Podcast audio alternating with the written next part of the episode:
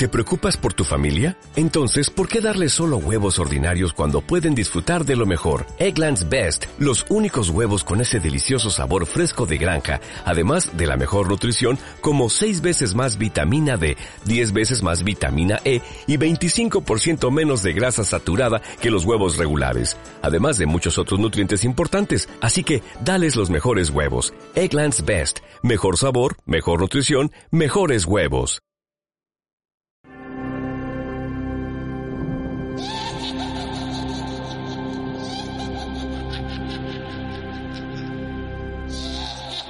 Aquelarre de la historia.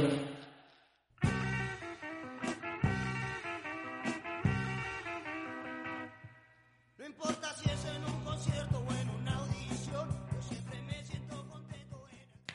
Hola, bienvenidos a la Aquelarre de la Historia. Este es el número 161 y estamos aquí en cabina con mis compañeritos, con Fanny, hola. Hola. Con Julio, hola. Hola. Y bueno, hoy pues vamos a platicar de un tema que surgió a raíz del Festival de Música de Vándaro de 1971. Como ustedes sabrán, de hecho apenas este en septiembre cumplieron 50 años, si no me equivoco. Y bueno, vamos a hablar sobre este pues, lo que pasó a raíz de una de las consecuencias a raíz de este festival porque pues como ustedes sabrán hubo varios grupos de rock que se presentaron y algunos dicen que a partir de eso hubo una como prohibición, ¿no? hacia el rock. Pero, pues para ubicarnos, primero vamos a hablar un poco qué, qué estaba pasando en, en México en la época de los 70. Que ya hemos hablado un poco, ¿no? En otros programas sobre todo lo que estaba aconteciendo. Eh, justamente, o sea, ya hemos hablado en otros momentos de la década de los años 70, ah, la década de los años 60 y la década de los años 70, que normalmente en los documentales así leemos, ah, la época de los hippies y amor y paz y todo el mundo este oyendo rock. Qué bonito, ¿no? Sí. Pero eh, también socialmente era una época, fue una época bastante complicada. Eh, un momento de muchísima efervescencia social. Hay eh, movimientos de trabajadores, el movimiento estudiantil del 68, del 71, que están marcando, bueno, pues para la, para la perspectiva de muchos un parteaguas en cuanto al inicio de una búsqueda de procesos de democratización en México pero también hay influencia, ¿no? De los movimientos eh, sociales que eh, ocurren al exterior. La influencia, el impacto que tiene, por ejemplo, el Mayo francés del 68, los movimientos de liberación sexual que están eh, empezando a surgir con más fuerza en Europa, en Estados Unidos, el surgimiento del Gay Liberation Front, está este, pues también el movimiento hippie, ¿no? Que tiene el concierto de Woodstock en agosto del 69, si no mal recuerdo. O sea, son como muchos elementos que están sumando, por una parte, a un proceso de transformación cultural. Los jóvenes ya como que están en esta búsqueda de identidad con medios que son cada vez más masivos, que tienen más cobertura. Ya no es nada más el, el- periódico, ya te llega más información, radio, televisión. Y obviamente, o, sea, to- todo eso ah, transforma la forma en la que van percibiendo eh, la realidad, lo cuestionan, a ver si allá en Estados Unidos los hippies están diciendo que se está en contra de la guerra, ¿por qué no vamos a estar en contra aquí también, no?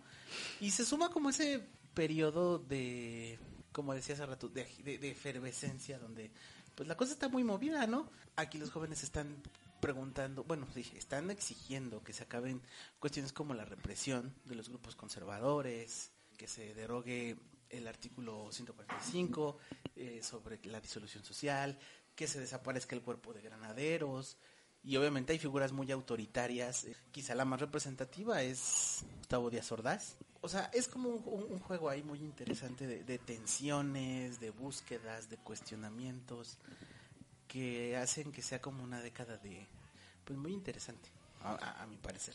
Y que hay que decir que a nivel nacional, en el ámbito social y económico, pues ya eh, vemos el fin del modelo del desarrollo estabilizador y por tanto pues hay eh, muchas consecuencias, malas consecuencias en todos los niveles, ¿no? Vemos un, eh, una disminución en el nivel de vida, ¿no? Y por ende no solo descontento de los estudiantes que son quienes pudieron moverse más, pero hay un descontento en general en toda la sociedad. Es la época de las guerrillas, ¿no? También. Empieza el, el- el surgimiento del Frente de Liberación Nacional a inicios de los 60 y que precisamente, como dices, es un momento en el que ese modelo económico de auge que tuvo México después de la Segunda Guerra Mundial, pues ya se empieza a desgastar. Esas clases medias que se movieron del campo a la ciudad, que tuvieron empleo, que compraron su departamento en Tlatelolco, pues de repente empieza a acabar el trabajo, ¿no? Ya no hay esas oportunidades para todos. Los vuelos empiezan a bajar, las condiciones laborales empiezan a empeorar y pues se suma eh, esta cuestión de trabajadores inconformes porque pues no tienen un buen sueldo o, o no tienen trabajo o no tienen un buen sueldo, la cuestión de las prestaciones.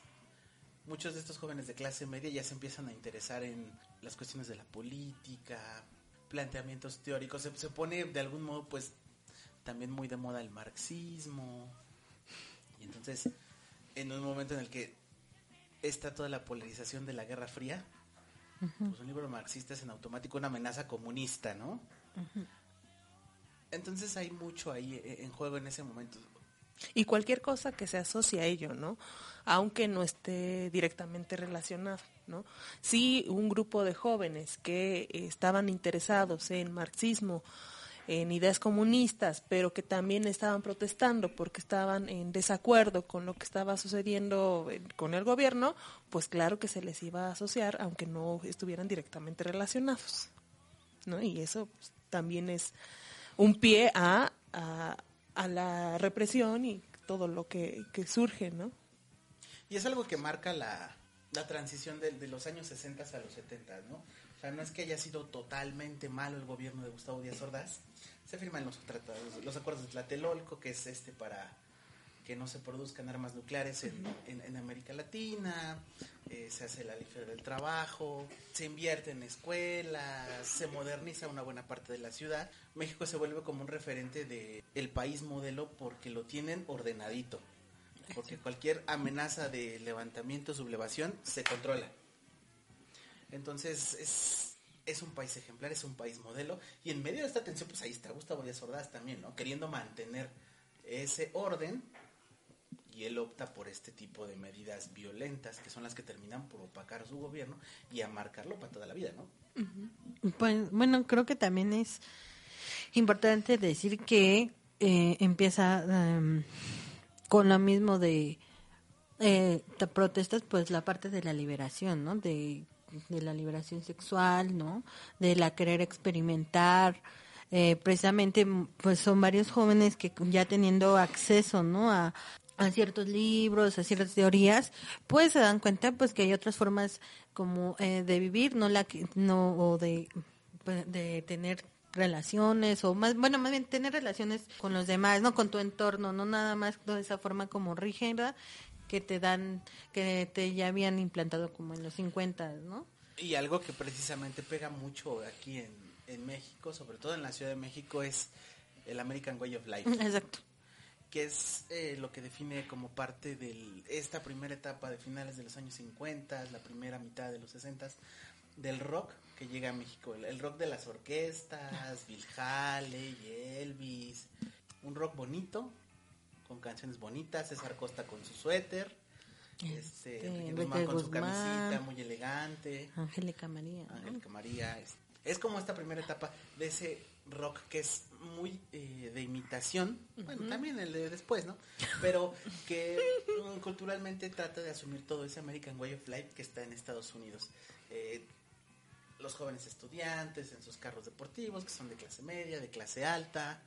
Este, la temática de las canciones como de destacar socialmente, de, eh, porque se triunfa, porque ya lograste como, bueno, soy muy joven y ya tengo mi pareja y me voy a casar con ella y cosas así. Pero a final de cuentas también, como decíamos, se marca la década de los 60 como ese cuestionamiento eh, al orden social, no nada más en México, sino en muchas partes del mundo. Y eso de algún modo entra en la cuestión musical. Por un lado tenemos ahí a los Beatles con canciones bien bonitas que que que que, que, este te amo Ajá. te amo y te amo pues. Pues sí, al final de cuentas era todo eso, ¿no? O sea, puro amor, amor, muy poca algo que va a pasar después, ¿no? Como esa pequeña crítica social, ¿no? Y es justamente con la, la guerra de Vietnam, pues muchos de los jóvenes se, se, se, se, se- manifiestan inconformes. Jóvenes que tienen influencia del movimiento de Estados Unidos, de, bueno, no vamos a incorporarnos a este sistema de la posguerra que maltrató a los veteranos, este, que solo quiere que los nos alineemos a cierto modo. Y parte de eso se nutre con eh, la búsqueda de la, de la psicodelia, con, con Hum- Hum- Humphrey Osmond, creo que se llama. Justamente o sea, esta búsqueda de sensibilizar los sentidos para expandir la mente y todo eso se suma dentro del movimiento hippie que también adopta al rock. Que se vuelve más como de sí esta- estas canciones que hablan de amor pero que también están eh, incitando a que el mundo debe de tener paz que no tiene que haber guerras que todo se debe solucionar con amor y luego vienen los Rolling Stones a también a como a sumar este discurso un poquito más eh, que para ese momento es contestatario, ¿no? Surgen festivales, como decía hace un rato, en agosto del 69, el, el, el- el de Woodstock en Nueva York, este, que son jóvenes que están como de algún, de algún modo rompiendo con esos estándares culturales y morales y que pues de algún modo ti- tiene impacto, ¿no? Acá en México empiezan también a haber grupos que ya no necesariamente van a sonar a César, bueno, sí, sí, a César Costa, a, no sé, a los Teen Tops y surgen, por ejemplo, eh, el Three Souls in My Mind. Este, no le hagas caso, nena, no le hagas caso a tus papás. Pues en, en ese momento era como, oye, ¿cómo se te ocurre cantar eso? Vienen muchos grupos también de Estados pues, bueno, de la frontera con Estados Unidos de Tijuana. Ahí estaba Bat, Javier Batis, que le debemos todo del rock aquí en México, según nos dijo Rompan Todo, que les cubrió a todo el mundo. Grupos que están de algún modo nutriéndose de ese rock, de ese blues que se está haciendo en Estados Unidos, tienen contacto con él en la frontera, aprenden, eh, eh, tocan, en tocan y cantan este, en, ingl- en inglés, y pues que vienen acá a la capital como de ah, eso que se está poniendo de moda allá, lo traemos, es novedoso, ya está así como que, ay, ¿viste lo que pasó en Woods? Pues ahora vamos a hacerlo aquí. Pero también, o sea, es, como la suma de todos estos elementos, más el decir, bueno, eh, sí estamos adoptando, pero también hay que adaptarlo, ¿no? O sea, ya no vamos solo a hacer covers en español de las canciones, sino también empiezan a buscar su propia identidad, ¿no? Tanto en sonido como en letras y posicionándose en, vaya, pues sí, en el contexto en el que estaban, ¿no? Y entonces empiezan a surgir, pues, todas estas, estas bandas, estos músicos que tú ya comentabas, ¿no? la bueno a otros de los grupos por ejemplo está la revolución de Emiliano Zapata la tinta blanca Dug Dugs que tienen canciones en inglés que también tienen otra canción en español pero que ya no es así como decíamos es- este este rock fresita bonito de este fue en un café no ahora es este la revolución de Emiliano Zapata con Nasty Sex y de repente dicen unos promotores de carreras de coches vamos a organizar una carrera y les ponemos un conciertito ahí este para que jale más gente no invitan eh, bu- bueno deciden hacerlo allí en el pueblo de Avándaro que está bien cerquita de, de Valle de Bravo se corre la voz en la radio en la televisión y pues como que de pronto a nadie le importa la- a todo el mundo le importa un cacahuate la carrera de coches todo el mundo quiere ir al concierto de rock, porque todos, bueno, no todos, ¿no? Pero buena parte de los jóvenes se están empezando a asumir como hippies. Di- Bueno, diría, por ejemplo, José Agustín, los hipitecas, ¿no? Este, y que también ya están empezando a tomar esta práctica de la psicodelia, claro, adaptada, pues no tienen, nos tienen el mismo dinero acá, entonces fumando mota, eh, oliendo cemento, comiendo hongos los que pueden, y se organiza, ¿no? Como este concierto de, bueno, el, el Festival de Rock y Ruedas de Habanero, que fue como originalmente se llamó, tocan, este, si no mal recuerdo, ay, no me acuerdo de los nombres. Yo te digo. Ah, sí, sí. Fueron Dug, Dugs, Epílogo, Tequila, División del Norte, and Love, El Ritual, La Tinta Blanca, Bandido, Los Jackie, El Amor y Three Souls on My. Exactamente. Gracias, Fanny. Se hace un escandalazo porque pues camiones y camiones de gente yendo, eh, gente que se va caminando llama mucho la atención. De la radio, en la televisión empiezan a hacerse las coberturas. De hecho, la misma, eh, el mismo Secretario de Gobernación manda a hacer una cobertura de lo que está haciendo. En, el AGN pueden encontrar parte de la investigación, fotos de así este que están todos desnudos, em, así haciendo bolita, porque están haciendo una meditación, los que están cantando, los que están tocando instrumentos. Muy hippie el asunto. Porque pues de algún modo se tenía como también ese temor. Acaba de pasar tres años antes, el 68. Tenía eh, junio, agosto, septiembre, tenía dos meses. Lo del 10 El de junio del 71, el halconazo. Y existía como este temor a que los jóvenes fueran a levantarse, a rebelarse en contra del gobierno. Pues por eso van y, y de algún modo eh, pues está esa vigilancia. Y pues empieza el concierto y qué bueno, y ya sabemos, bueno, pasa esto, es- estas cosas que, que los que se drogan, los que bailan, los que cantan, los que suben al escenario, los que se cuelgan, la encuerada de Avándaro, este, que sí existió, Pues sí, sale una foto de ella. Exacto. Pero el punto como de quiebre ahí es cuando toca Pisanlo. Tocan marihuana, bueno, y seguro también estaban fumando. Este, cuando están ahí cantando, de repente uno de ellos, a ver, que chinga su madre el que no cante. Y se corta la transmisión en la televisión, En se corta la transmisión en el radio, eh, se estaba transmitiendo eh, por AM, no recuerdo la, la- la estación, pero lo estaba, lo estaba conduciendo Félix Roura. Sí. A él le cierran su 90, programa, lo corren eh, y empieza como al día siguiente la... Pues los periódicos. A partir del ¿no? 13 como los periodicazos, pero los que estuvieron en la banda, a ellos no supieron que les corta- cortaron la transmisión, siguió, sí, se, se terminó and Love, salieron los demás grupos, al final el que creo que tocó fue Three Souls in My Mind, y pues los que estuvieron ahí lo disfrutaron, lo pasaron muy bien. Javier Bati seguro pues derramó unas lágrimas cuando vio la trascendencia del asunto y él no tocó ahí, porque pues se ofreció. Y este pero justo a, partir del 13 empieza esta crítica en los medios. Los jóvenes son unos descarriados, es una amenaza para el orden, para la moral. Eh, Que el gobierno castigue, la alarma dice que hagan una investigación, que se encuentren los responsables. Fue la anarquía, fueron muertos, fueron violaciones, fueron, fue, fue lo peor del mundo. Y es así que empieza justamente algo que se ha mitificado en los últimos 50 años, que es el rock estuvo prohibido en la década de los 70 en México. A partir de ese acontecimiento. Vamos a una canción Ok. y regresamos. Ay,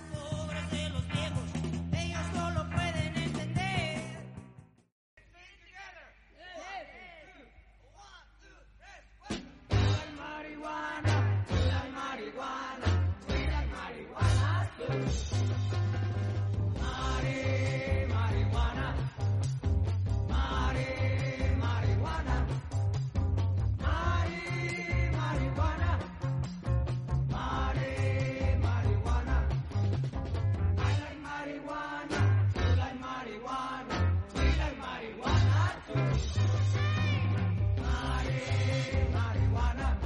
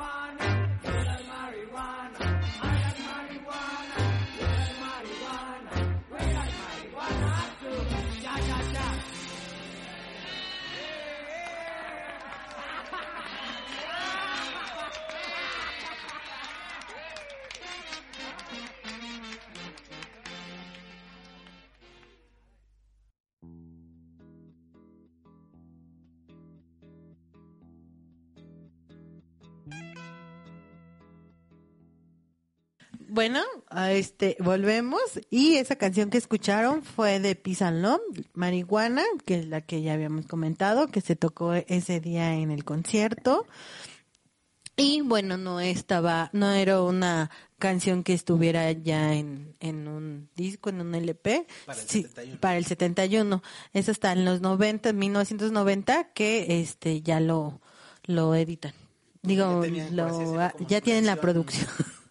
ensayada, ya se la sabían, ya la tocaban, pero la, aparece ya tal cual en sus, en, su- en sus discos hasta 1990 cuando reeditan eh, la discografía de, de Peace and Love. Y justamente, o sea, entre que esto de, del que chinga su madre que no cante y que también empezaron con un, en algún momento empezaron a corear en sus conciertos Peace and Love, tenemos el poder, pues estar gritando ahí con, con- con gobernación, vigilándote que tenemos el poder y todos son jóvenes hipiosos de los que muchos sospechan que pueden ser rojillos, Pues sí, pues son una amenaza, ¿no? sí, eran una amenaza para el Estado. Exactamente. Y como decíamos, al día siguiente empieza la... Yo diría que no la prohibición, sino la marginación, la exclusión del rock del espacio social. Se cierra el programa de Félix Roura. Eh, los periódicos sacando y sacando y sacando notas, el, el, el alarma sacando fotos y fotos del encuerados. Por, por, por ahí este, por ahí siempre anda en redes la foto, este, en, encueramiento, Marihuaniza. marihuaniza. Yo no sé por qué, si ya, si, si ya estamos en semáforo verde, ¿por qué no hemos visto cosas así últimamente? ¿Dónde están las orgías? Orgías, encueramiento y marihuaniza. Así dice. Lo cierto es que, bueno, o sea, varios de, de- de los grupos antes podían salir en la televisión, se presentaban, los contrataban para salir en películas. Este. Y de repente ya no. Se acaba esa. Esa apertura. Hay una referencia de Federico Rubli donde él dice que Luis Echeverría, que era el presidente en ese momento, eh, sí se estuvo moviendo para conseguir que se prohibiera el rock. Pero bueno, yo por lo menos nunca he encontrado esa iniciativa que habrá metido Luis Echeverría, no entró en vigor tampoco, y pues no, nu- nunca se formó tal cual un, un decreto que prohibiera, no salió como en este país siempre sucede, cuando entra en vigor una ley, no salió en el diario fe- de fe- oficial de la, de la federación. A partir de tal, este, es- basado en el, el artículo tal de la constitución, se prohíbe el rock. No. Lo que creo yo que pasó es el impacto mediático que hubo. Lo cancelaron, dijeran hoy. Ahora se diría lo cancelaron, ¿no? Se formó un consenso social de que era una amenaza moral, de que era el encueramiento, la marihuaniza. Entonces, ¿cómo se va a permitir? Se tiene que ordenar a los jóvenes, a la chaviza.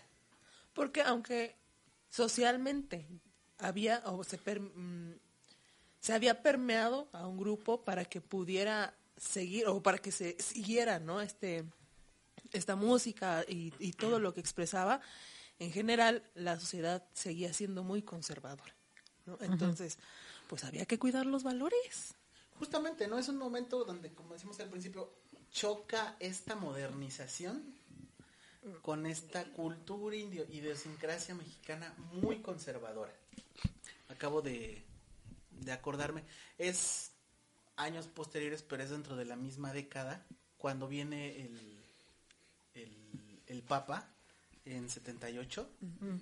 Ay, qué malo soy con los nombres, ahorita me acuerdo del nombre, pero un cineasta de los del movimiento de Super 8 hace en ese momento, eh, Sergio García Michel. Michel. Sergio García Michel, gracias. Hace un documental de qué es lo que está pasando, de, de a qué viene el Papa, ¿no? Me voy a meter un poquito ahí, pero es la conferencia, del, la segunda conferencia del CELAM, hablar del ordenamiento de la iglesia, eh, ir en contra de estas cuestiones como la teología de la liberación y demás. Pero los medios, salvo uno que otro, este, que dicen así brevemente, viene el Papa al CELAM, todos los periódicos están diciendo en ese momento, eh, el Papa viene porque es una misión que le encomendó Dios, es una misión que le encomendó la Virgen. Y Sergio García Michel, por eso lo retomo, hace entrevistas de la gente. Y toda la gente dice en ese momento, en 78, que por fin van a, o sea, ¿cómo queda en evidencia la situación del país? Que las cosas por fin van a mejorar en el país, que se va a acabar la pobreza, que se va a acabar los problemas. ¿Por qué? Porque ya vino el Papa a solucionarlos porque Dios se lo mandó a hacer. Unos dos, tres años después tuvimos la devaluación del 82. Este, Gracias, Diosito. pero, o sea, se, se, se demuestra, ¿no? Este conservadurismo que existía Que aún existe, creo. y que aún existe Bueno, también pero el para el ordena- momento era mucho más, ¿no? Bueno, y que precisamente, o sea, pues un poco eso y, y por otro lado, o sea, la censura que le hacen al rock después de lo que grita Peace and Love tampoco es como gratuita. Desde 1960 está la Ley Federal de Radio y Televisión, que entre muchas otras cosas, en uno de sus artículos dice, hay que evitar que se difundan contenidos que pongan en riesgo o que alteren el orden social. De repente en la radio te está en la radio te está saliendo una, a, a que en inglés, ¿no? Pero al final de cuentas tampoco era como quizá tan poco entendible que estaban diciendo marihuana y la canción me gusta la marihuana, a ti te gusta la marihuana, a todos nos gusta la marihuana.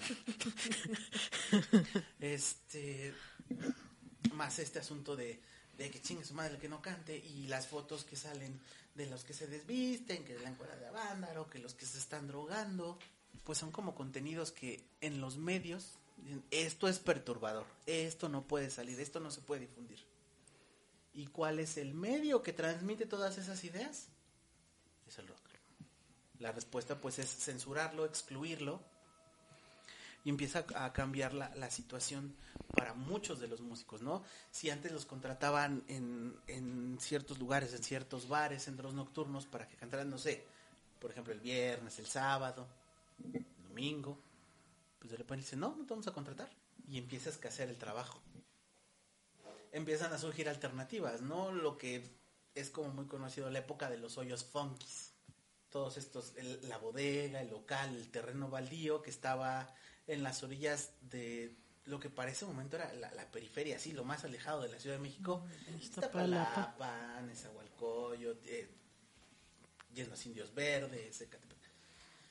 Que ya era así como lo lejos, lejos, lejos, lejos. Y lo olvidado. Pues ahí iban y hacían los conciertos. Obviamente eran lugares sin permisos. Llegaba la policía, había mu- muchas carencias, no había seguridad se enfrentaban muchas problemáticas, ahí se peleaban las pandillas, había muertos. Entonces fue como una dinámica de, que, o sea, las condiciones marginaron también a los grupos, ¿no? A veces ni les pagaban por lo mismo de que pues ni siquiera la, luego la gente pagaba el boleto para entrar porque pues daban portazo. Y se empieza a volver muy complicada la, situación. Pero insisto, no está prohibido el rock. En, la- radio está La Pantera, Radio Capital, se estaba se- se transmite rock de Estados Unidos, de Inglaterra.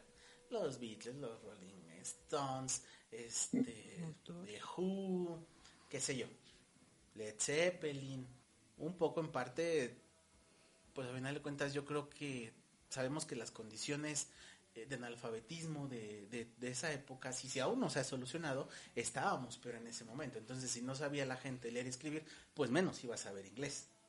Entonces, aunque las canciones dijeran lo peor del mundo, pues, a nadie le pasaba por aquí, o sea, pasaba desapercibido, era una canción que se vendía, que era redituable, pues pasamos en la radio, ¿no? Pero los grupos que cantan en español, que son los mexicanos y que ya está, ya los tenemos bien identificados, claros y señalados como los perturbadores del orden y de la moral, a esos no les permitían tener esa participación. Porque incluso algunos de estos mismos grupos mexicanos, de estas bandas, este sí cantaban en inglés en sus Sí. inicios, ¿no? Y como a partir de, de esta beta, bueno, pues vamos a posicionarnos aún con más ganas y cambiaron este el idioma en el que cantaban, ¿no? Tal como pasó con Three Souls on My Mind, este em- empezaron a cantar en en español y con una y sus letras eran claramente contestatarias. ¿no? Claro. Y cada vez más abiertas en la temática, ¿no? Para finales de los 60 el boogie del diablo, qué rico diablo. No le hagas caso, nena, no le hagas caso a tus papás. O sea, todo ese tipo de cosas que cada vez van haciendo más explícito conforme va entrando la década de los 70 Este, criti- hablar directamente, mencionar directamente a los presidentes. Este, al hijo de Díaz Ordaz, o a Díaz Ordaz tal cual. Estaba funcionándoles, se seguían ellos grabando discos, se tenían que presentar pues en los hoyos y demás, pero tenían un contrato con una disquera. Y esa es otra otra muestra, ¿no? De lo que tú de lo que tú mencionas, que Ajá. no estaba prohibido, ¿no? Simplemente pues fue mucho más difícil trabajar, pero aún existían, ¿no? Y justo esta banda es una prueba de ello. Y además, o sea, creo que dijiste una palabra muy importante. O sea, si ellos estaban metidos como en sentirse identificados con el rock, el movimiento así, que ya empezaban a, ya empiezan muchos a valorarlo como contracultural y demás, pero buscaban trabajar. Eran músicos que vivían de tocar, de que los contrataran, de que grabaran discos, de que se presentaran en algún lado. Y si no hay trabajo, pues de dónde sacas tus ingresos, ¿no? un año después de lo de Avándaro, hacen el Festival de Rock en Cuernavaca, al que van otra vez muchos medios a hacer cobertura, a ver qué relajo hacen ahora. No pasa nada. O sea, transcurre muy tranquilo el, concierto, los medios igual así como que descalificando, a ver qué pasa, a ver qué hicieron. Pero ahí, ahí eh, de, de ese concierto se rescataron testimonios de los músicos. Este, donde ellos están diciendo, este, este concierto lo estamos haciendo para demostrar que podemos ser organizados, podemos hacer eventos eh, bien pensados, que sean seguros, y sobre todo, ¿por qué? Porque necesitamos que la gente, que la sociedad, que los medios vean que es viable, que hay gente que se interesa y que además nosotros necesitamos tener trabajo. Vivimos de esto, le invertimos a los micrófonos, a los instrumentos, a las bocinas, pues tenemos que recuperar ese dinero, ¿no? No es nada más por puro amor al arte. Pues yo creo que muchos se lamentaron así también, ¿no?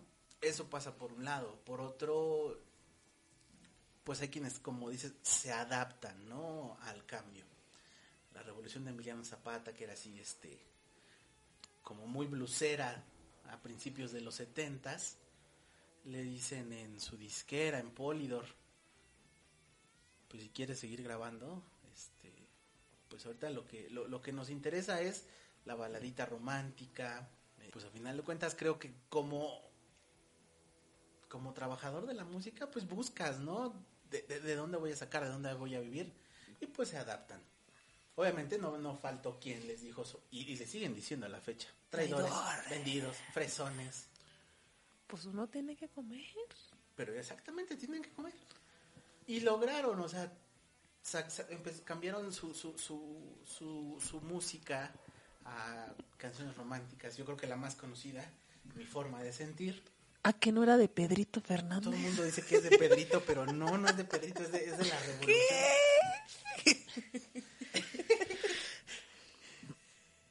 y graban discos, los venden muy bien, se van de gira y logran vivir de su trabajo como músicos. Entonces está también e- e- esa como alternativa, ¿no? Los, los que siguen ahí en el hoyo, los hoyos funkis, tratando de resistir, de encontrar trabajo, de, de mantenerse como apegados a ese ideal de, bueno, el rockero va en contra del sistema y sigue componiendo y se aguanta y se aferra.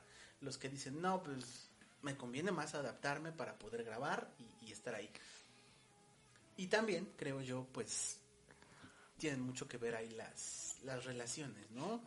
Que logran establecer, pues los contactos que tienes, ¿no? Como en cualquier otro lado. O sea, si de repente no tienes trabajo y, y no tienes ningún buen contacto, pues, pues a ver cuándo encuentras.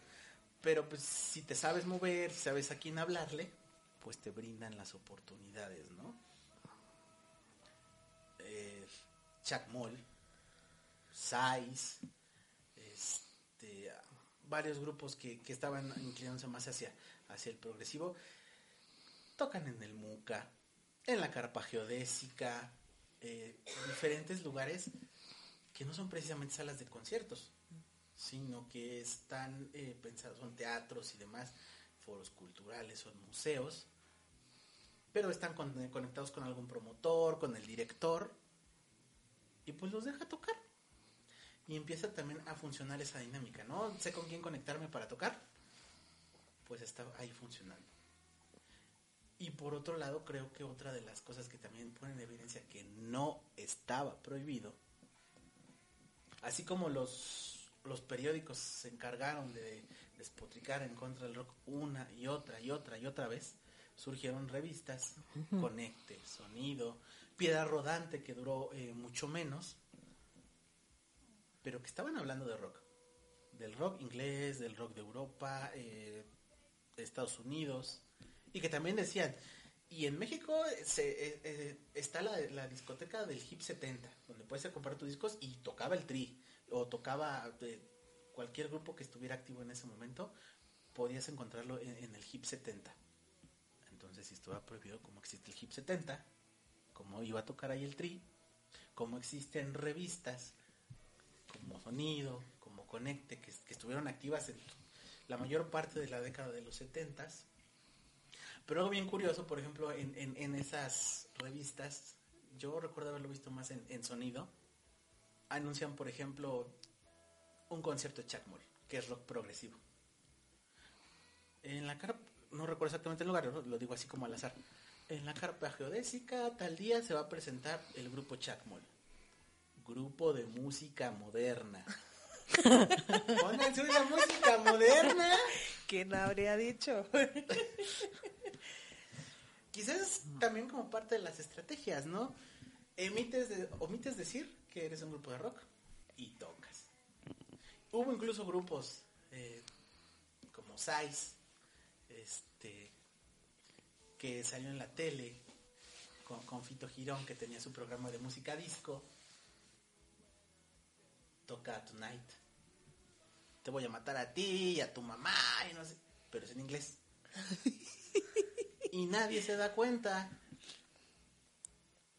Entonces, creo que ahí influye mucho la limitación del lenguaje, los contactos que tienes, ¿no? Y pues también la capacidad de otros que también tuvieron para adaptarse a, a ese proceso, para salir de esa marginación, de esa censura que le cerró las puertas por lo menos durante la década de los 70, porque ya hacia los 80 empieza a cambiar. Cuando se dan cuenta también muchos, muchas de las disqueras, pues que el rock está vendiendo en todos lados. Y empiezan a generarse cuestiones como esto del rock en tu idioma y demás, y se abre otra vez esa puerta rock con nuevos grupos, pero eso ya es hasta la década de los 80. Todo se lo debemos allá a San- Santa Olaya. Mm, Ajá. Podríamos como decir que entonces en parte estuvo como, bueno, una consecuencia feliz que haya pasado todo esto de Avándaro y que haya empezado a haber como censura para que después empezara, o sea, creara una contracultura en México. Pues como consecuencia feliz, ¿no? No, me consecuencia me, me refiero a los aportes, aportes musicales que la contracultura va a traer. Lo que, lo que yo he visto es, por ejemplo, en, en varias de las revistas de, de esas de sonido, de Conecte, muchos de los músicos escribían en las mismas revistas y hay críticas, por ejemplo, Three Souls es el grupo o ícono de la década y de hecho, o sea, casi casi siempre dicen, ¿quién es el grupo más representativo del rock en México? Los que te contestan que Café Tacuba, ¿no? Pero también va a ver quién te dice que este... Pero también te van a decir, sobre todo los que son ya más, más betarros, el tri, el tri souls, pero de mi época yo iba y bailaba la del chavo de onda. Y por ejemplo, en las notas de, de, de, esas revistas hay mucha crítica en cuanto a no podemos salir del hoyo porque no somos creativos. ¿Por qué no somos creativos? Porque como el icono es Three Souls y no hay Mind, todos queremos sonar a Three Souls. Si la disquera ya tiene un Three Souls, ¿para qué quiere otro Three Souls?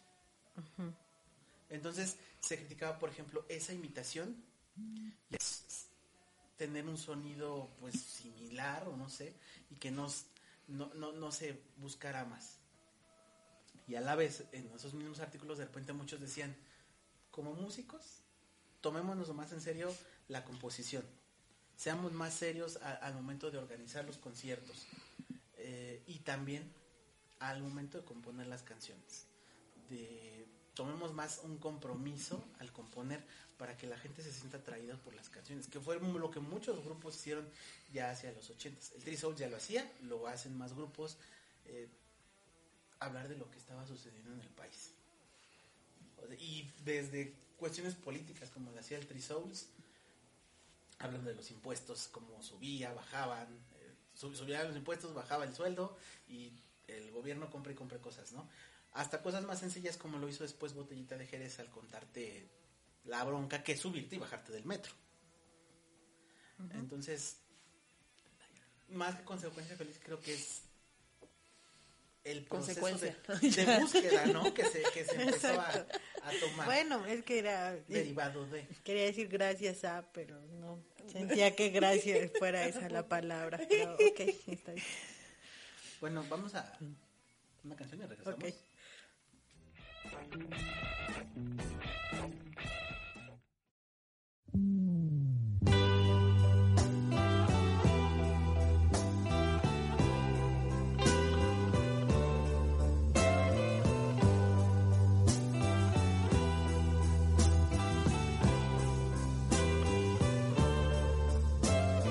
Día tras se van, no sé ni cuándo ni cómo vendrás. Día una espera sin fin y aún tengo guardado el recuerdo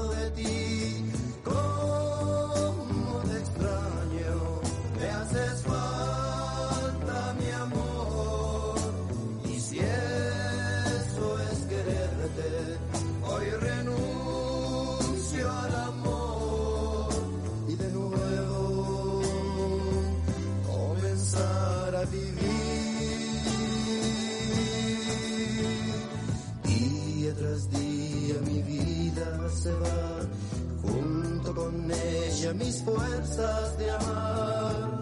Día tras día los días se van, sé que ya nunca jamás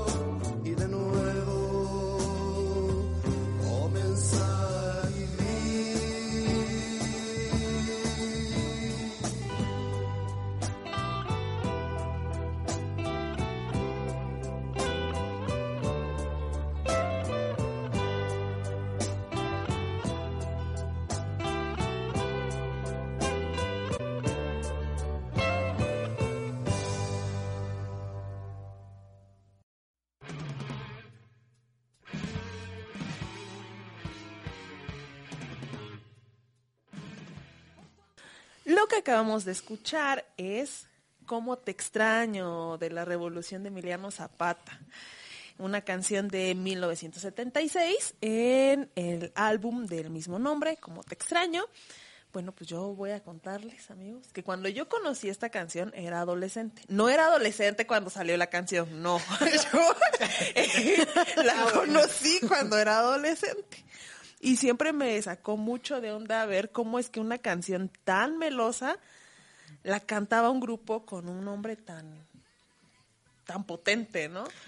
Y bueno, ahora ya sé por qué, ¿no? Porque tuvo que adaptarse a, a la, pues a la época y pasar de, del blues a la balada romántica. Y bueno, pero pues qué bueno, también está bonito. Y perduran y persisten. Y a la vez, pues yo creo que al dejar su nombre fue una forma de decir, todavía somos Todavía somos rebelde, porque ya pudieron haber cambiado el Y nombre. pasó hace poco, o sea, desde los setentas, cuando era esa revolución de Emiliano Zapata así ruda, había como un común entre la gente que lo seguía. ¿Quién va a tocar? La Rebo, a huevo. Y entonces era así, siempre decían, la Rebo, a huevo. Pasan los setentas y siguen manteniéndolo. Hace un par de años reapareció la revolución de Emiliano Zapata en el Vive Latino. Y salen así ya, este, pues, ya unos señorcitos. Pero pues tal cual como en los setentas, o sea, es medio hipiosones y todo eso. Y a tocar las viejas canciones del- del- de, los setentas, de las que cantaban en inglés. Pero también tocaron esas canciones de la época en que eran es- es- estos grupos más este de balada, románticos. Y la gente lo siguió. La gente se sabe sus canciones porque al final de cuentas Pegaron, se convirtieron en un referente, si no del rock, pero sí de una parte de la cultura de la música. De una época también, porque eh, me asaltaba mucho más porque para mí estaba asociado con otros grupos como los pasteles verdes, los ángeles negros, y yo decía, pero cómo, o sea, no encaja, ¿no? O sea, este nombre no encaja con lo demás, ¿no? Pero bueno, ahora, ahora Que ya. Yo creo que sí tendrían como cierta relación, porque, bueno, no sé, al menos a mí me da esa impresión. E- Estos grupos, los, los Ángeles Negros, eh, los Pasteles Verdes, los Terrícolas, qué sé yo, tienen mucha influencia de ese rock sesentero y mantienen como esa línea de hacer la baladita. Y si esos grupos no hubieran existido, no hubiéramos tenido actualmente a los Bunkers, a los Babasónicos. Eh, Me adoro los finales felices otra vez. son referentes que están ahí, ahí presentes, ¿no? Eh, y a final de cuentas que se terminan como entretejiendo en este ir y venir que se mezcla y demás eh, en la música, en la cultura. Y pues que ahí está, ¿no? A final de cuentas. Pero yo creo que, bueno, esta cuestión de, de- la prohibición, algo que deja mucho como para pensar es el impacto que tienen los medios. O sea, se vio en ese momento eh, con los periódicos, en la televisión, descalificando a, a- a los jóvenes que escuchaban rock, a los grupos que tocaron en Avándaro. Son una amenaza. Y el impacto fue tal que toda la gente replicó esa idea. Y fueron 10 años que muchos músicos consideran como prohibición, que como digo, a lo mejor si nos apegamos a un sentido muy estricto de ¿y dónde está el papelito que dice prohibición? Tal cual no. Pero las condiciones que ellos enfrentaron, lo- esa marginación, esa censura, ellos lo, lo entienden como prohibición, porque lo vivieron, porque le hicieron frente y lo sufrieron, ¿no? Y creo que esos medios siempre siguen pegando, ¿no? En, en diferentes, bueno, en diferentes, en todo momento. Hace poquito empezaron otra vez como los conciertos también eh, de vuelta a, eh, así estos conciertos masivos. Y por ejemplo, muchos de los de las notas fue el concierto tal, el concierto un éxito y también un éxito el olvido de eh, las medidas sanitarias. O también de repente, ¿no? Ciertos periodistas que toman como un posicionamiento a descalificar al gobierno, a descalificar algún eh, acontecimiento, algún grupo social, político, y que incide, ¿no? A final de cuentas, como parte de esa, esos formadores de opinión pública. Yo creo que eh, el impacto de los medios de comunicación se puede ver en las dos partes, ¿no? O sea, lo que ya hemos comentado a lo largo del programa, como eh, lo que se comentaba en radio y televisión ayudó a la sociedad o creó en la sociedad una forma de ver al rock y a todo lo que estuviera asociado a ello, ¿no? Pero creo que también fue esto, eh, estos medios de comunicación los que permearon por mucho tiempo la idea de que estaba prohibido el rock, ¿no? Porque, bueno, eh, años eh, después se les entrevista a, todos estos eh, protagonistas, ¿no? De, de la escena del rock y como ya lo comentabas, ellos se sienten prohibidos, ¿no? Aunque en realidad no lo estaban. Y esto a través de documentales, ahora internet, no sé, me imagino que en algún momento DVD y así, ¿no? Y esta idea fue también retomada así tal cual, ¿no? Y entonces era lo que comentábamos hace rato, ¿no? Como muchos replican la idea de que estaba prohibido porque lo toman de estos otros medios de comunicación basado en la experiencia de los músicos, ¿no? Sin analizar antes cuál era el panorama, ¿no? Objetivamente. Pues sí, ¿no? O sea, por ejemplo, hablando como propiamente de, de la música, eh, porque ejemplo, por, por ejemplo, político, este, el, el- lo, que- lo que obtuvimos, ¿no? De, en el 2012, que se elige a Peña Nieto, pues porque se armó toda una historia de amor, ¿no? En torno a Peña Nieto y Angélica María, ¿no? Y como, por ejemplo, ahorita el, con López Obrador, pues al contrario, ¿no? O sea, todos los, los medios o la gran mayoría de los medios de comunicación, pues el, tiran a que hace a dar crítica y critique a- al gobierno cuando normalmente no lo hacían, no lo hacían, ¿no?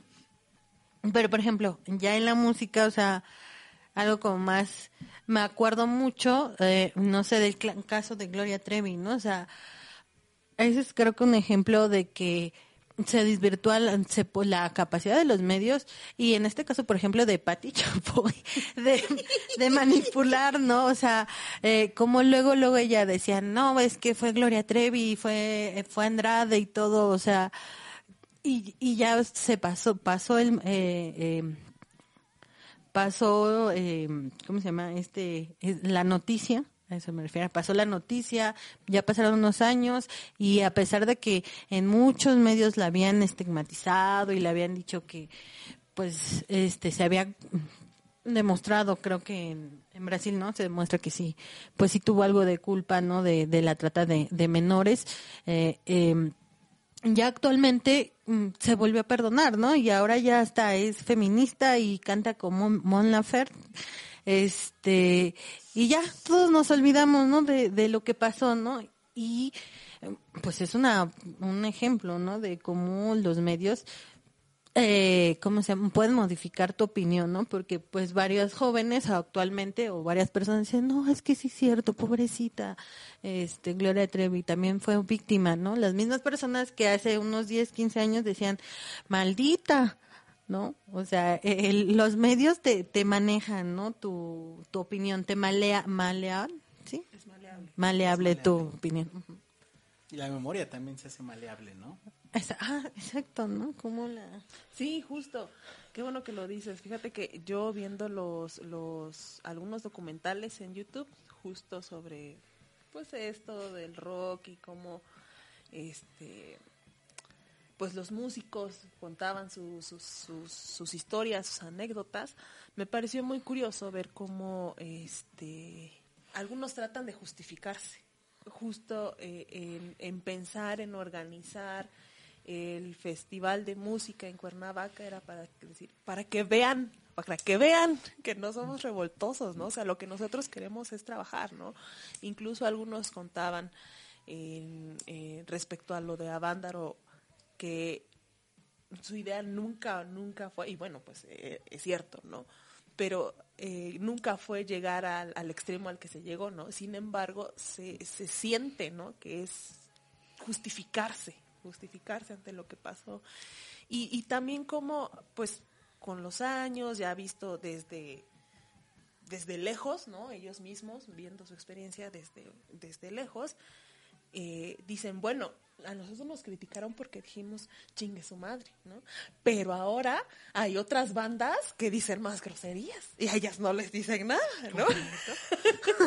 ¿No? Entonces también es, es interesante ver cómo tratan de justificarse y esta crítica que hacen a las nuevas bandas como olvidando reconocer que pues corresponden también a otro momento histórico en el de estas nuevas bandas y que bueno, a ellos les tocó ser contestatarios y si antes es decir solamente chingue su madre era el acabose, pues obviamente 20 años después ya no va a tener el mismo efecto, ¿no? Entonces, pues bueno, e- eso, eso era lo que quería decir. Bueno, y puedes darte cuenta entonces también cómo va cambiando el mercado. Si antes, ay, no, o sea, pesa más el, el mercado, el, ay, sí, que sea redituable, no sé, bandas como Molotov, que dicen un montón de groserías y bla, bla, bla.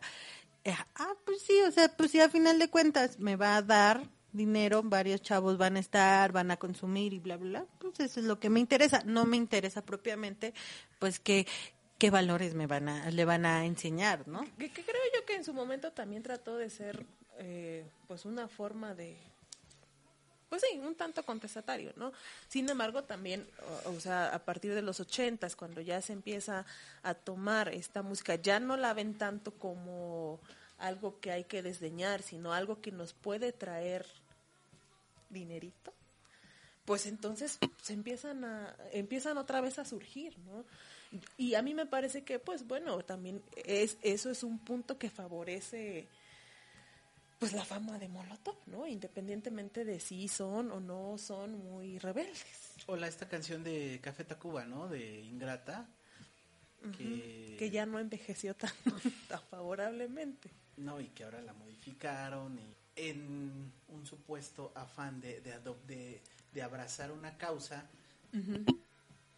le quitaron todo el sentido a la canción para forzarla, Ajá. a final de cuentas, a que sonara acorde a esa causa, ¿no?